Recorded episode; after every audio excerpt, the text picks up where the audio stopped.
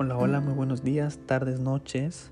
Depende en qué momento de su día estén escuchando este podcast. Espero estén teniendo un día increíble. Y bueno, el día de hoy voy a hablar de un tema que considero muy importante puesto que es referente a nuestra salud de los ciudadanos mexicanos y que pues considero importante porque quiero que gran parte de la población mexicana esté informada, esté enterada, conozca cómo es que el sistema de salud en México nos cuida. Y bueno, voy a hablar un poquito acerca del sistema de salud, cómo está constituido, cómo es que actúa sobre nosotros, sobre la sociedad, cuáles son las políticas vigentes, etc. Y para comenzar voy a definir primero qué es la Secretaría de Salud, porque es la que nos eh, rige, por así decirlo. La Secretaría de Salud es una dependencia gubernamental encargada de establecer políticas a nivel nacional para que se ejerza el derecho a la salud. Su función primordial es evaluar la salud a nivel nacional para poder desarrollar e implementar políticas con el propósito de prevenir y tratar las enfermedades más prevalentes en nuestro país. Y bueno, las instituciones encargadas de brindar atención de salud son el IMSS y el ISTE. El Instituto Mexicano del Seguro Social, también conocido como IMSS, otorga seguridad social a cualquiera de sus miembros y no solo brinda atención médica, también incluye servicios sociales y económicos por medio de los subsidios y las pensiones. Por otro lado, el Instituto de Seguridad y Servicios Sociales de los Trabajadores del Estado, o también conocido como el ISTE, atiende a trabajadores, pensionados y jubilados. Como indica su nombre, solo los funcionarios del gobierno son afiliados a ese instituto.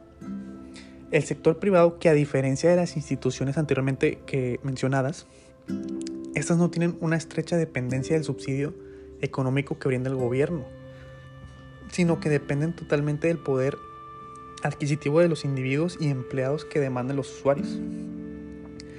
Por lo que los usuarios de este tipo de servicio será todo aquel que sea capaz de pagar el importe económico que su atención represente que usualmente suelen ser personas de clase media y alta.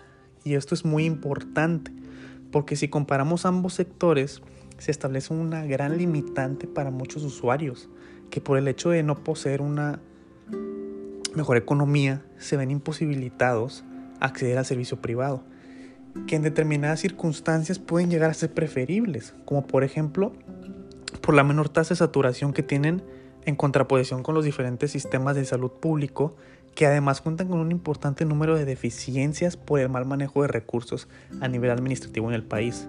Entonces, hay muchas ventajas, desventajas, hay pros y contras entre el sector público y el privado.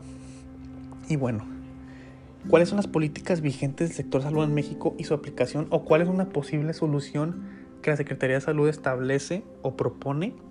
Todavía no establece como tal, sino que propone para pues corregir esta problemática que a final de cuentas sí es un problema que, que, nos, que nos concierne a nosotros ciudadanos. Y bueno, con las nuevas políticas el gobierno federal realizará las acciones perdón, necesarias para garantizar que hasta el 2024 todas y todos los habitantes de México puedan recibir atención médica y hospitalaria gratuita, incluidos el suministro de medicamentos y materiales de curación y los exámenes clínicos también. Se busca alcanzar esta meta mediante la creación del Instituto Nacional de Salud para el Bienestar, o también conocido por el INSABI, que creo que más de uno hemos escuchado esa palabra, que es un organismo de la Secretaría de Salud fundado en nuestro año, en este año, 2020, que busca dar atención médica a toda persona en el territorio nacional, incluyendo las no afiliadas al IMSS o ISTE. En el nuevo sistema de salud se implementó el Distrito de Salud que sustituye la jurisdicción sanitaria. Y bueno, las acciones del Distrito de Salud están fundamentalmente enfocadas a impulsar la participación comunitaria en los aspectos referentes a la salud de nuestra población, identificar y atender riesgos a la salud en el entorno de las personas y más que nada, para ser más específicos, las acciones de salud de la atención primaria en México serían las siguientes. Educación a la salud, promoción a la salud, prevención de enfermedades, diagnóstico precoz, tratamiento oportuno, rehabilitación y cuidados paliativos.